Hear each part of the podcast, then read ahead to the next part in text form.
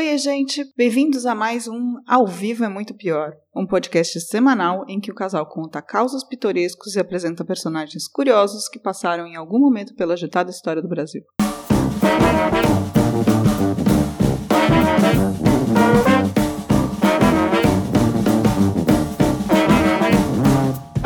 Eu sou Camila Kintzel. E eu sou Danilo Corsi.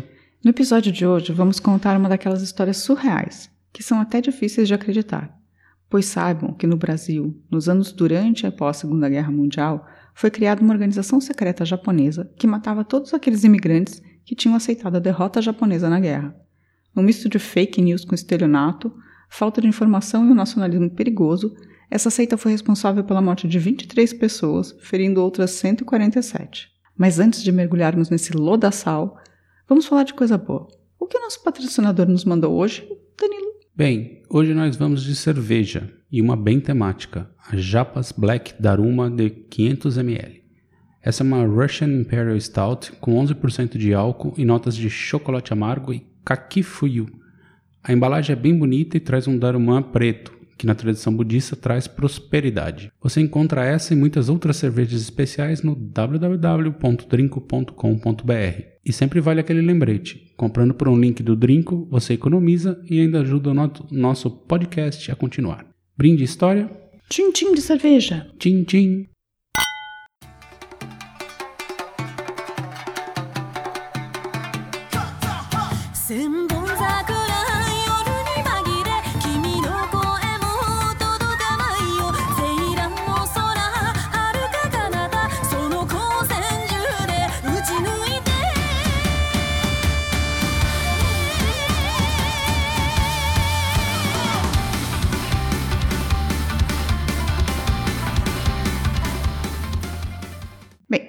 Para começar, vamos explicar toda a imigração japonesa para o Brasil desde 1908 com o navio Kazato Maru. Brincadeira. Mas o que a gente precisa mesmo saber aqui é que logo após as levas de imigração italiana, espanhola e alemã, os japoneses também começaram a chegar ao Brasil. Entre 1908 e a década de 40, quando nossa história se passa, residiam no Brasil entre 200 e 300 mil japoneses, de primeira e segunda geração. Os números variam, na realidade de 160 mil mais ou menos a 300 mil, mas o censo não era forte, forte daquela época e o povo tinha também muito filho. Esses japoneses se espalharam basicamente pelo interior do estado de São Paulo e norte do Paraná, trabalhando com lavoura, algodão, chá, arroz, café, rami, que é uma fibra têxtil do tipo linho muito usado no Japão e na China, além de legumes, hortelã e a criação de bichos da seda. Esses dois últimos, hortelã e o bicho da seda, deram problemas já durante a guerra, mas eu conto mais para frente. Os japoneses que não se adaptaram bem à lavoura foram para São Paulo, em especial, dominando os mercados de tinturaria, fotografia e muitos trabalhando para a própria comunidade, com distribuição e produção de notícias em jornais, rádio, até mesmo importando filmes para serem exibidos em locais de grande concentração de conterrâneos. Também havia muitas pensões e farmácias dirigidas por japoneses. Aí começou a Segunda Guerra Mundial. O Japão se juntou à Alemanha nazista e à Itália fascista na formação do eixo. Nos primeiros anos da guerra, o Brasil não tomou lado, com Getúlio tirando vantagem de ambos os lados, na verdade. Mas Getúlio tinha um belo flerte com, com doutrina fascista, né? Tinha, tinha. A princípio tinha. Mas em 1942, com o bando de barco brasileiro sendo afundado, o Brasil finalmente se decidiu e ficou do lado dos aliados. Na verdade, não foi só por causa disso, foi não, também não por foi. uma grande quantidade de dinheiro CSN, que, né? é, que os Estados Unidos investiu no Brasil.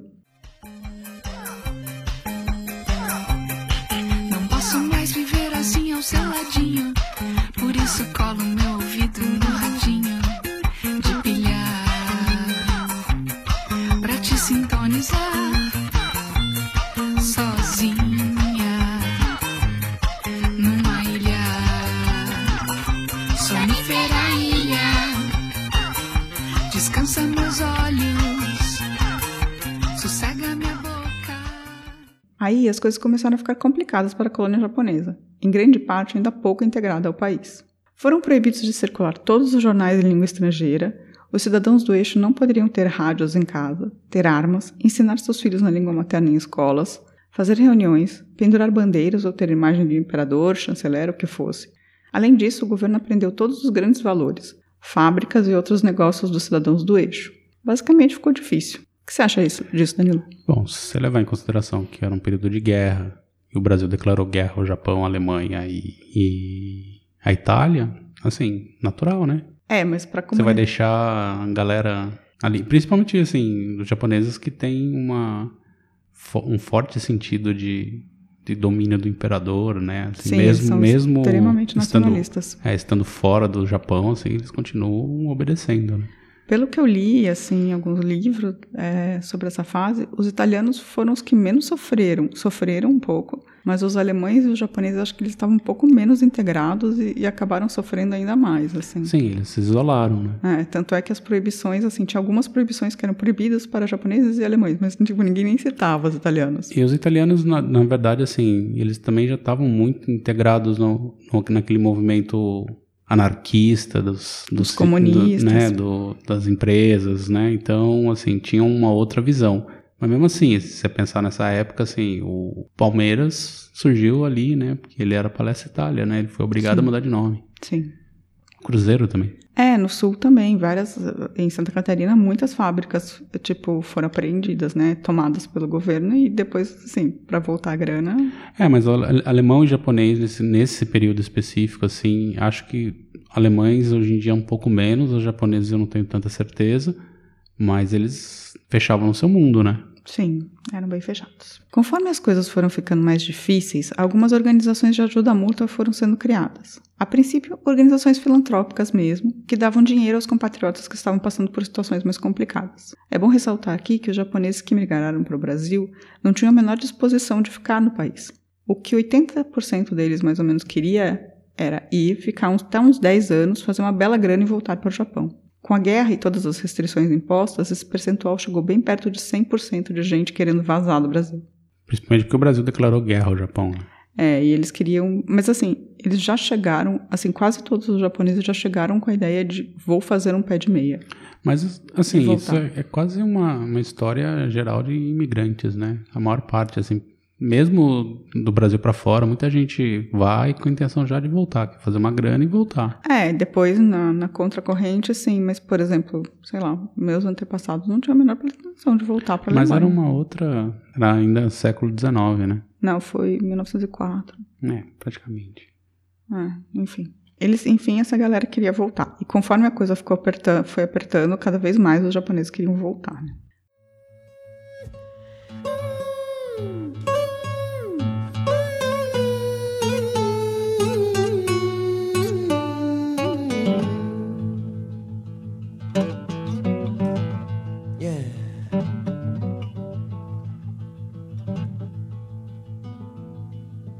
Se oriente, rapaz, pela constelação do Cruzeiro do Sul.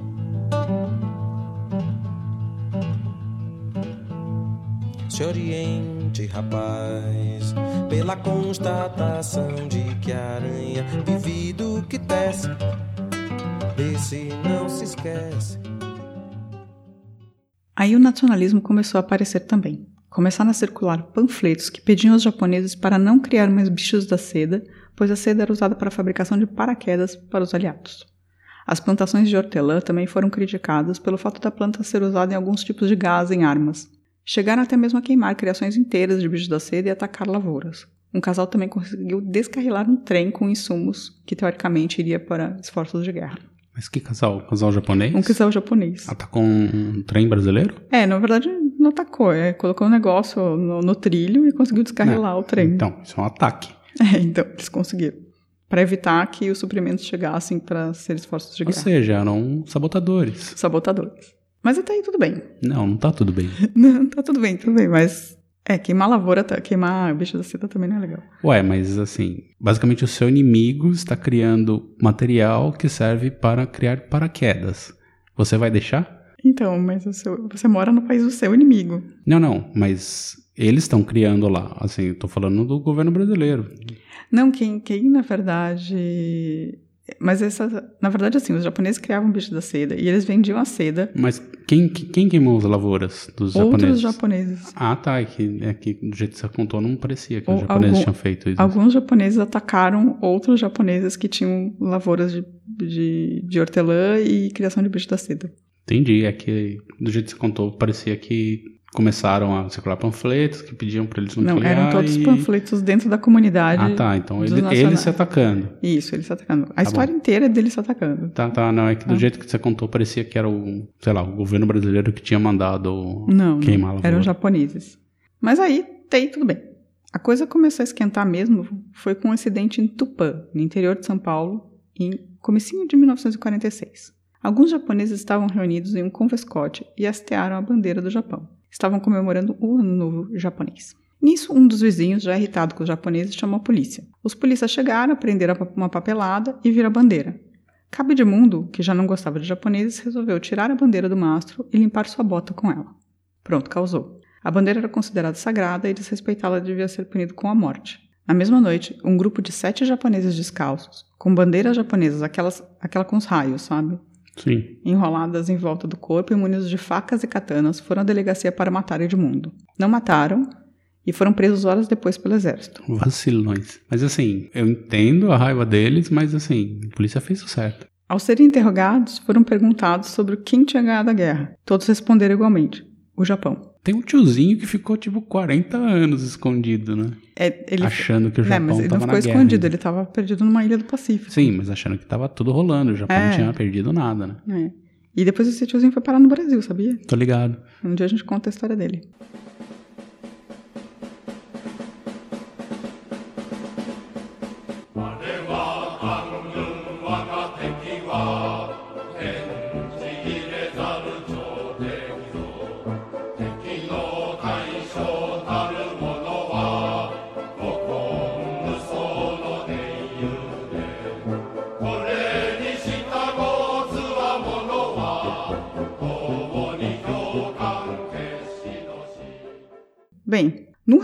Essa a história. A comunidade japonesa se dividiu em duas no pós-guerra: os Kashigumi e os Makigumi. Os Kashigumi acreditavam que a guerra continuava ou que tinha sido ganha pelo Japão. Acreditavam que tudo que eles tinham visto sobre o fim da guerra era propaganda americana para quebrar o espírito, do- o espírito dos nacionalistas, as famosas fake news. Mas tão nacionalista que vai morar fora, não é isso que a gente ouve de vez em quando? Mas eles queriam juntar dinheiro só. Era Ah, um tá. esforço para, para trazer dinheiro para o Japão. Já os Makegumi eram considerados os derrotistas, a galera que tinha entendido que a guerra tinha acabado e que o Japão tinha perdido. Os Makegumi, em geral, eram um pouco mais bem formados e abrasileirados, enquanto os Kashigumis, em geral, eram uma galera mais simples, mas nem todos, pois um dos personagens principais dessa história é um ex-coronel do exército japonês, Junji Kikawa. Sempre tem que ter alguém do exército pra fazer merda, né? É, que tá no Brasil, né? Sim, é, porque não tava lutando lá, né? Porque ele descobriu que ele era míope. E daí? Quer dizer, ele ficou míope depois dos Pega 40. o avião e joga em cima do outro. Mas ele no- já era, meio ve- já era meio velhinho Tudo também. bem. É, aí mais fácil ainda. Basicamente, os Kashigumis, vitoristas, certos que os derrotistas eram traidores, resolveram criar grupos armados para matar esses japoneses de coração sujo. Eles chamavam de coração sujo, os traidores. Tem um livro, né? Do, sim, do Fernando Moraes é maravilhoso, eu li. Achei- aliás, muito desse roteiro está embasado nesse livro. Inspirado. No... Inspirado. Embasado, na verdade, porque foi uma Embasado, pesquisa. é verdade. Não sei se eu tô falando certo, mas é apenas.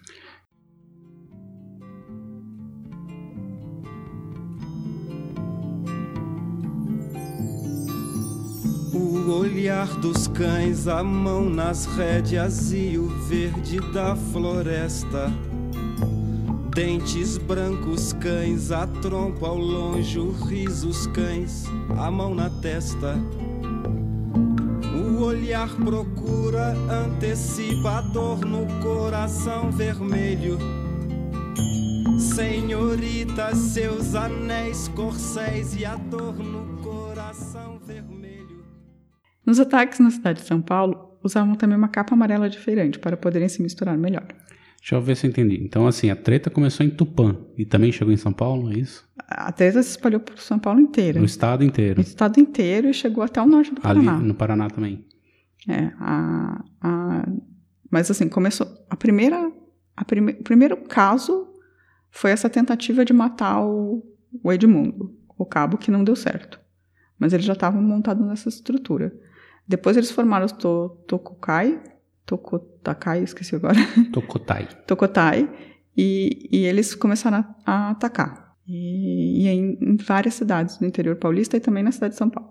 Basicamente, A, a, a história era assim: eles deveriam dar à vítima um bilhete demandando o suicídio. Se a vítima se recusasse, seria morta a, morta a tiros ou pela espada. Na realidade, quase nenhum dos crimes aconteceu assim. Em quase todos, as vítimas foram simplesmente emboscadas em casa ou na rua e alvejadas a bala mesmo. Teve até um caso que eles atiraram pela uma janela 17 balas, erraram todas. Isso a 5 ou 6 metros da vítima. Aí é dureza, né? Bom, basicamente assim, eles não são soldados, mas que nacionalismo é esse? Assim, essa coisa sempre me intrigou assim nos japoneses, em especial nessa época assim. Eles fizeram tanta barbaridade, assim, se você pegar o sudeste asiático ali, assim, a China, o que, que eles fizeram assim, é, obviamente os, os nazistas têm muito mais destaque na mídia, assim, né, no, no, no conhecimento humano e tal, mas porque assim também a China não, não escreveu a narrativa, mas assim o que os japoneses aprontaram por lá tá, tá no mesmo nível. Sim, mas esses japoneses estavam no Brasil desde bem antes do começo da guerra, então eles e, não... e mesmo assim querendo matar outros porque o Japão não poderia ter perdido a guerra. É, enfim, que eles achavam que estava rolando uma fake news e que eles tinham que matar esses traidores que eram derrotistas. Tá, mas isso não importa, assim. Isso não importa mesmo. É maluco. Eu, eu, eu entendo perfeitamente. É maluco. O mais absurdo de tudo isso, além da coisa em si, é que os caras criaram todo um ritual para matar as pessoas e, tipo assim, vou te dizer que aconteceu umas duas vezes o ritual que eles se propuseram. Sim, eles tinham que meter bala porque não conseguiam fazer o que eles é, queriam. Então toda a coisa bonita do ritual, então vou oferecer a opção, a opção honrada do suicídio e tal. Tipo, nada disso aconteceu. Os caras simplesmente atiravam pessoas na rua. Ridículo.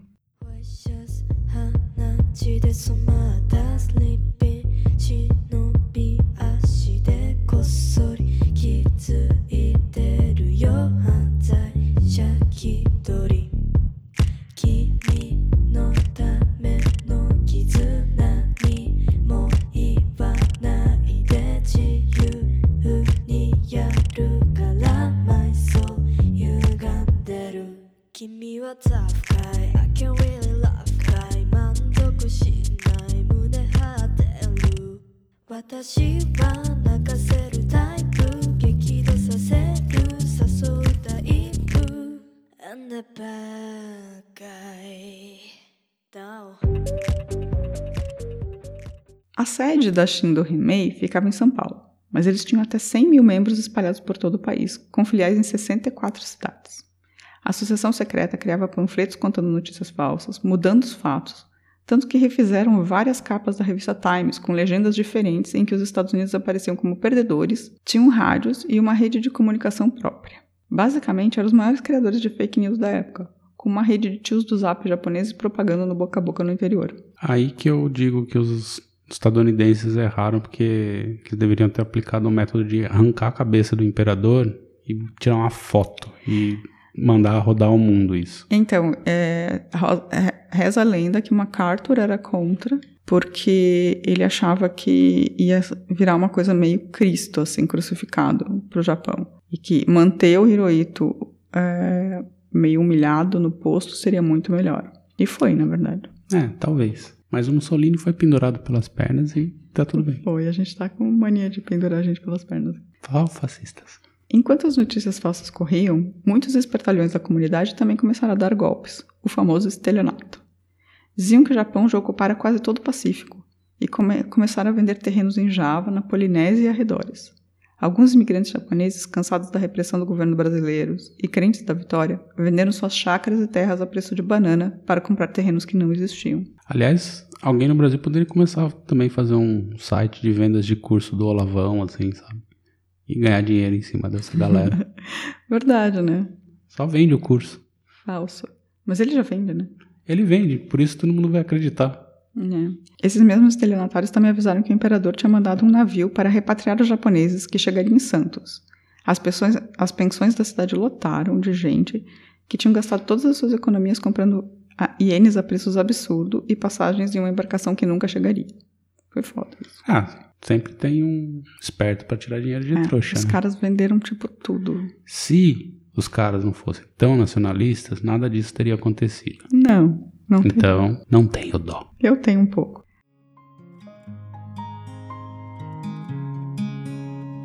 Veja,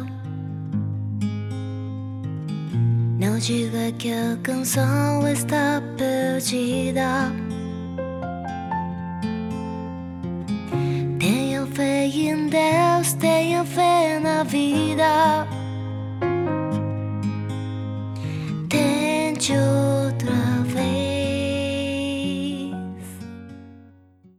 Bem, mas os crimes. A primeira morte causada pela Shindo Rinmei foi de Yukuta Mizobi, presidente da Cooperativa de Lavradores de Bastos.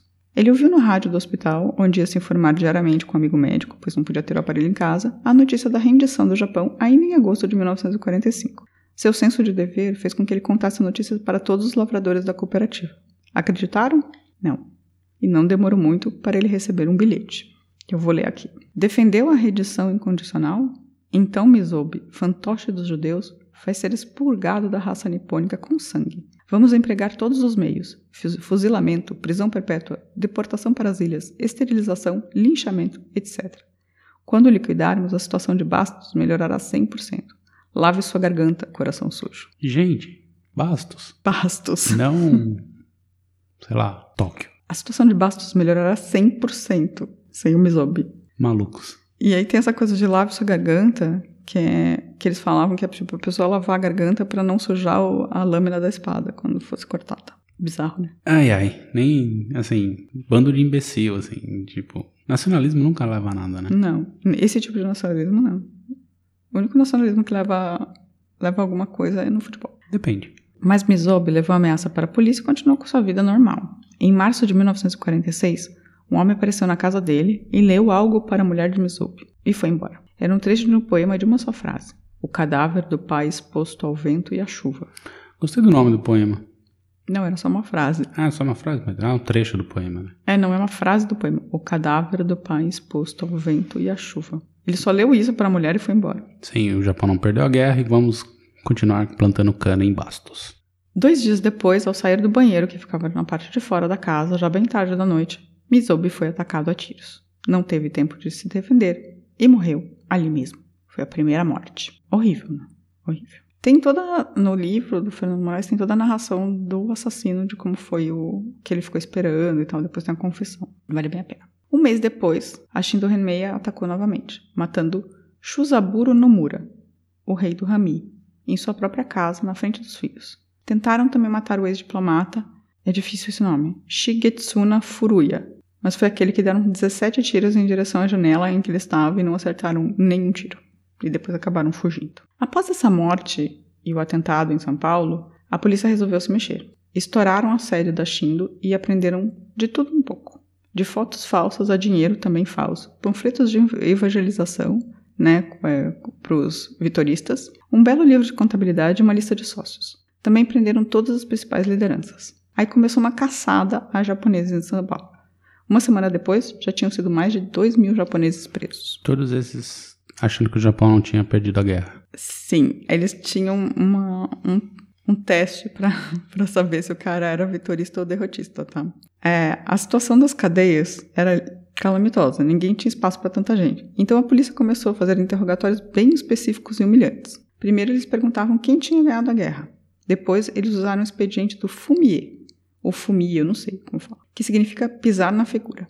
Eles tacavam a bandeira do Japão no chão, uma foto do imperador e mandavam os japoneses pisarem ou cuspirem. Quem se recusasse ia preso. Interessante, gostei, gostei. É uma técnica horrível, mas Não, não tem nada de horrível, é só pisar numa bandeira, num pedaço de pano e numa foto de um imperador, assim. eu sei, mas culturalmente para os caras era uma coisa muito violenta. Tudo bem, assim, por isso que eu tô falando. Eu continuo achando, assim, que nessa época o Japão era muito problemático. Era. Violento, bélico, Sim, assassino, continu- genocida. Mas eu acho que assim, culturalmente é, Continua uma sociedade muito misógina. continua, bem... mas assim, Talvez não tão violenta, mas muito misógina. Mas eu não sei se um japonês médio, se você jogasse a bandeira do Japão e, e mandasse ele pisar, se ele faria Mas isso. nenhum brasileiro médio faria Nenhum isso. brasileiro, Mas nenhum alemão. numa situação dessa que você tem que provar que, tipo, ah, não, olha, tá tudo bem, assim, é, meu. Ai, sim, mas aqui a Claro. gente é mais folgado com relação a esse tipo de coisa. Tem culturas que são um pouco mais difíceis. Cai o rei de espadas, cai o rei de ouros, cai o rei de paus, cai não fica nada. Cai o rei de espadas, cai o rei de ouros, cai o rei de paus, cai não Bem, a polícia também mandou encomendar uns haikais satíricos sobre o imperador e a imperatriz para horrorizar ainda mais o pessoal da Shinto. Tem um exemplo aqui. A imperatriz arranjou um amante. O nome dele é Makassan. Agora Makassan vai na frente e o imperador vai andando atrás. O que não rima e é um péssimo poema, É horroroso. mas é o que eles usavam. Makassan era uma MacArthur, né? Muito maduro, né? Eu achei tão quinta série a polícia É, a encomendar. quinta série, mas pelo visto ia, ia no âmago, né? Ia no âmago, ia no âmago. Mas ainda que as lideranças estivessem presas, a Shindo era espalhada e atentados continuaram acontecendo. Em Marília, mais três japoneses foram feridos a tiro por uns militantes de Cafelândia. Em Presidente Prudente rolou uma emboscada em que a vítima conseguiu escapar. Em Bastos começaram a aparecer bombas de mostarda. Chamadas de bico doce, eram caixas de madeiras entregues ca na casa dos traidores. Quando aberta, ela explodia. Não era o suficiente para matar, mas feria o rosto e os braços e ainda jogava pó de mostarda ao mesmo tempo nos ferimentos. Imaginador. Fala aí, Danilo, você quer mandar um bico doce de mostarda para alguém? Poxa, tem, tem um condomínio no Rio que seria legal, né? Uma casa 58? Não, é, não sei, doutor. Não sei, 66 ou 58? Não sei também, tô Manda dúvida. pras duas por via das Eu, dúvidas. eu tô me sentindo pressionada por mim mesma no momento. Manda, Então- manda pras duas por via das dúvidas. Mas é uma coisa bizarra, né? O negócio explode, ele te machuca, mas ao mesmo tempo ele já já joga mostarda na ferida ao mesmo tempo. Tô falando que os japoneses dessa época eram tão bárbaros. Eu achei bizarro. Não eram bárbaros. Os É, japoneses bárbaros- dessa época não eram bárbaros, tá? Como não?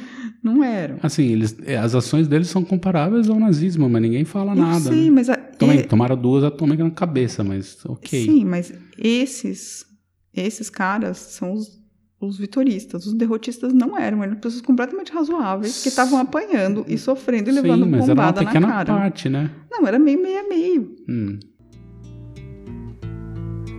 Pensem nas feridas como rosas cálidas.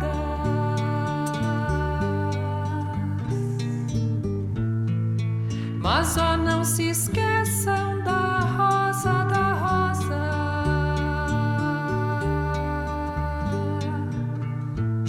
Da rosa de Hiroshima,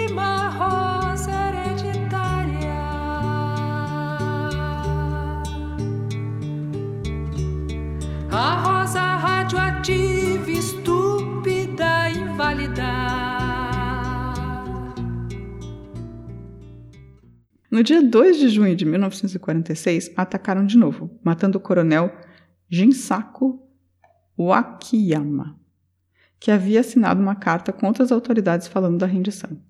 E essa morte fez desencadear mais uma leva de ataques no interior. Em Bilac, antes conhecida como Nipolândia, Bormorema, Mil Alqueires, Cafelândia e Getulina foram sete japoneses a perder a vida a troco de nada em julho de 1946. A guerra já tinha acabado há mais de um ano. Não, quase um ano. Quase né, um ano. Japão. É. Aí a coisa ainda piorou mais um pouco. Primeiro houve um atentado à bomba em Oswaldo Cruz. Aí o incêndio de uma casa de um farmacêutico na mesma cidade. A população andava brava com os japoneses, mas tipo, bem brava com isso. Esse atentado à bomba tentou matar um, um, um cara que era da lista negra da, da Shindo e, e o farmacêutico também era japonês, né? E o que não ajudou foi a morte de Nego, um motorista brasileiro que se envolveu em uma discussão de trânsito com um japonês e acabou levando uma facada diretamente no coração. Mas isso foi treta de trânsito, né? Não tinha nada envolvido. Foi treta só de um trânsito. azar de ter um japonês envolvido no momento. Sim, né? um japonês da Shindo, né? Aí teve enterro, tava tendo enterro, teve enterro do Nego e um grupo estava no bar do Porto tomando um café e comentando os assuntos do dia anterior. Aí o dono, Takeiko Masuda, nono dan de ju- de judô, foi provocado por um dos presentes. Abre o olho, japonês. Isso é muito, muito racista de falar, tá? Mas eu tô falando literal aqui. Abre aspas. Abre o olho, japonês, porque o povo tá doido para pegar um de vocês para vingar a morte do nego. E o dono do bar respondeu com um racismo típico. Vingar o nego por quê? Além de brasileiro, ele era preto. Por mim, podia matar mais uns 10 vagabundos desses que dava na mesma. Aí pensa bem, numa cidade em que já estão rolando vários atentados contra os japoneses, que na verdade são os mais abrasileirados, então são os que a população gosta. E aí matam um brasileiro mulato e o cara vem com racismo. Pronto. Começou uma briga que virou luta cam- campal. Mas precisou de mais de 20 brasileiros para pegar o judoca, que foi meio linchado. Ele não morreu, mas apanhou até ficar moído. Mereceu. Mas ele bateu em muita gente antes. Acredito. isso claro, porque ele era. Acredito. É.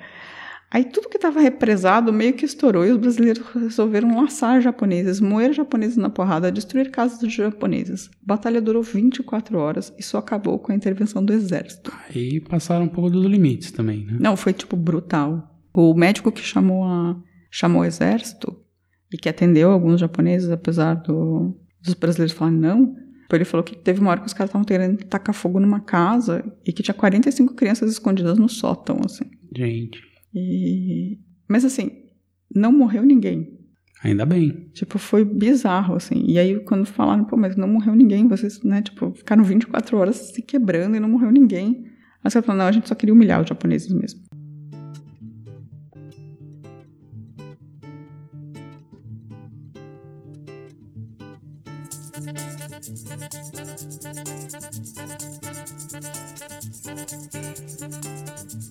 Agora não pergunto mais aonde vai a estrada. Agora não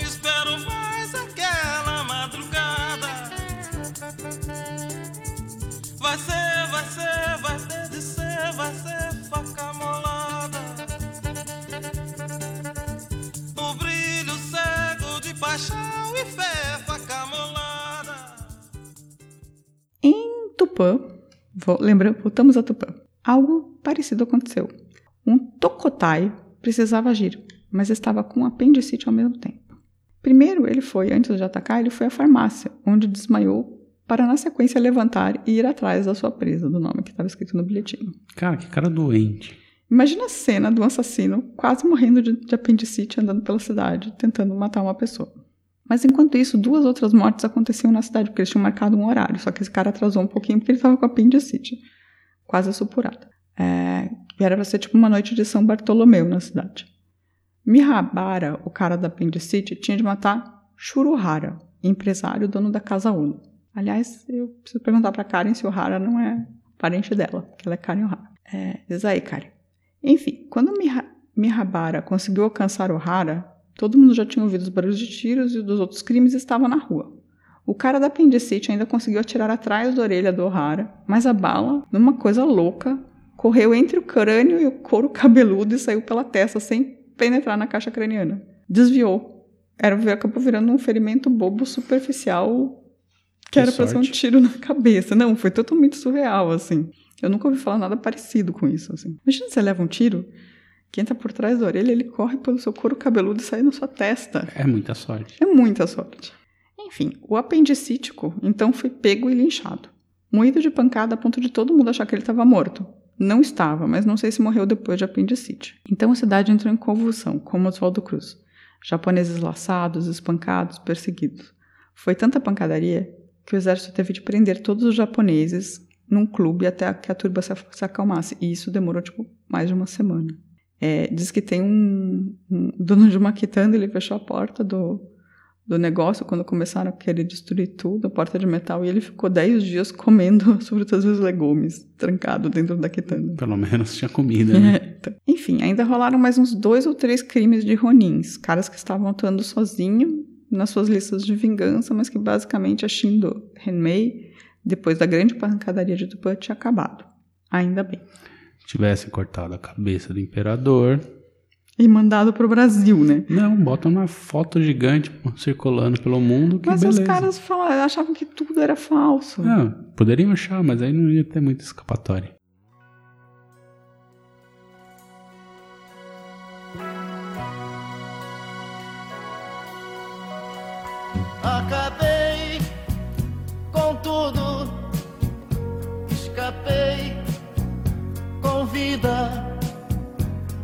As roupas e os sonhos rasgados na minha saída. Mas saí ferido, sufocando meu gemido. Fui o alvo perfeito, muitas vezes no peito atingido.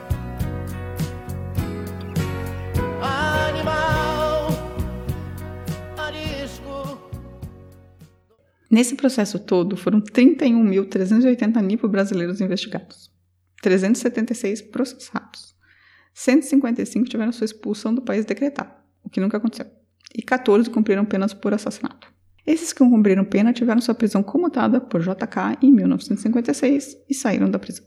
Na real, outra coisa que pode ser dita é que os japoneses que cumpriram pena mudaram o presídio de, o presídio de Ilha Anchieta, tendo criado lá horta, esquema de pesca, criação de galinhas e faziam manutenção de todas as máquinas de geradores do presídio. Basicamente, eles mudaram o presídio. Ah, e a imigração japonesa só não foi totalmente proibida no Brasil pela Constituição de 1946 por um voto, porque tinha uma disposição que era é proibida a imigração de qualquer japonês para o Brasil. Mas não falaram disso de italianos nem de alemães, né? Não, só, Só japoneses. japoneses. Chama racismo isso. Sim, claro. Então, tava tendo uma volta da teoria eugenista, sabe? E aí teve uma briga entre Jorge Amado, Gilberto Freire, os caras eram todos deputados da Constituinte, foi tipo uma coisa incrível. O Carlos Marighella tava lá também, mas ele queria votar contra os japoneses. Faz sentido. Ele era comunista. Ele era comunista. Conta o resto, Mezenga. Conta. Era a sua terra, japonês. Era. Mas não tinha guerra quando o Tetsuo veio pra cá. Japonês é um bicho fanático.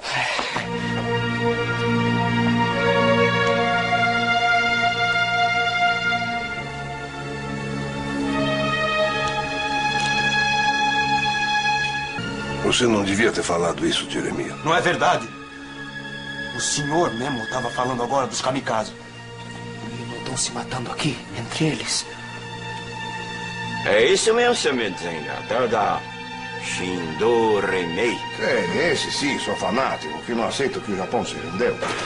Mas fica matando os patrícios dele, que acreditam. Bem, e aí foi isso. Essa foi a história da Shindo Remei e dos japoneses matando japoneses no Brasil do pós-guerra por causa de fake news. O que você achou dessa história, Danilo? Ah, é um- uma loucura esse, esse lance desse nacionalismo exacerbado que os japoneses tinham nessa época. Acho que o cara tá tocando a vida dele em Bastos, no interior de São Paulo, e matar o outro porque o Japão perdeu a guerra e você tá numa outra terra e tal, assim, tipo, isso não vai mudar a cotação do dólar no final das contas, assim. Do, do tipo, iene, no caso. É, do iene mudou, né, porque afundou, mas enfim, é, não faz o menor sentido, mesmo, assim. Não, não faz o menor sentido. Faz sentido dentro da- dessa lógica japonesa, da- principalmente daquela época, assim. Eu acredito que o Japão melhorou muito depois disso, assim, né? Esse culto à personalidade baixou um pouco. É, e o sentido Mas- de obrigação, o sentido de respeito, o sentido de seguir as regras, né? Eles tinham todo esse. Tudo Podiam falar pra dentro. essa galera, assim, que pessoas vão pro Japão e levam seu próprio miojo, assim, que eles poderiam ficar revoltados. Não foi na China que ele levou miojo? Não, foi no Japão, no- na festa do, É verdade. do É, imperador. então- Ó, então vamos avisar aí que na festa do imperador teve gente que levou o próprio miojo, próprio tá? miojo, hein? Olha que desrespeito. To, Togotai, chega aí.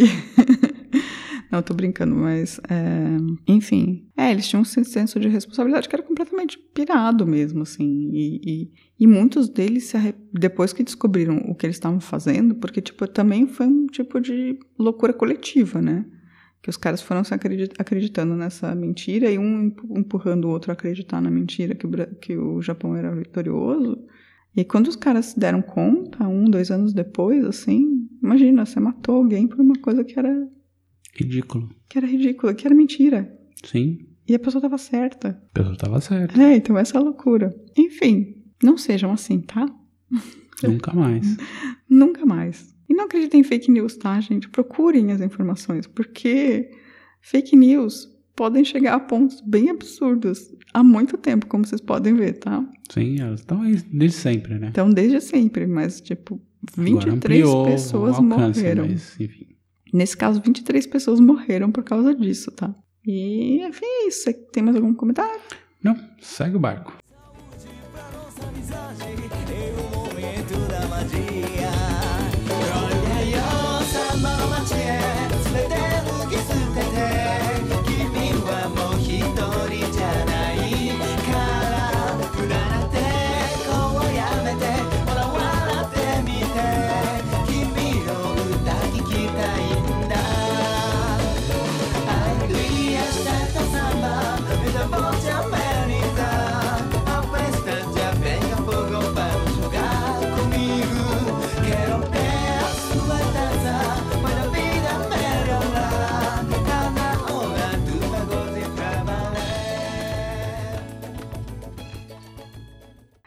Gente, muito obrigado por ter ficado ouvindo até aqui. É, por favor, entre nas nossas redes sociais, Facebook, no Muito Pior Podcast. No Twitter, nós somos o arroba Muito Pior. Você também pode mandar um e-mail para a gente no contato arroba muitopior.com.br ou fazer um comentário também no site que a gente responde. Ah, o... dá para ouvir, ouvir dá para ver não, dá para ouvir todos os nossos episódios no YouTube. A gente coloca uma capinha, mas a, a, a voz é a mesma. E é isso, até semana que vem. Tchau. Tchau, tchau. Banzai. A vida é muito pior. Este programa é um oferecimento de drinco.com.br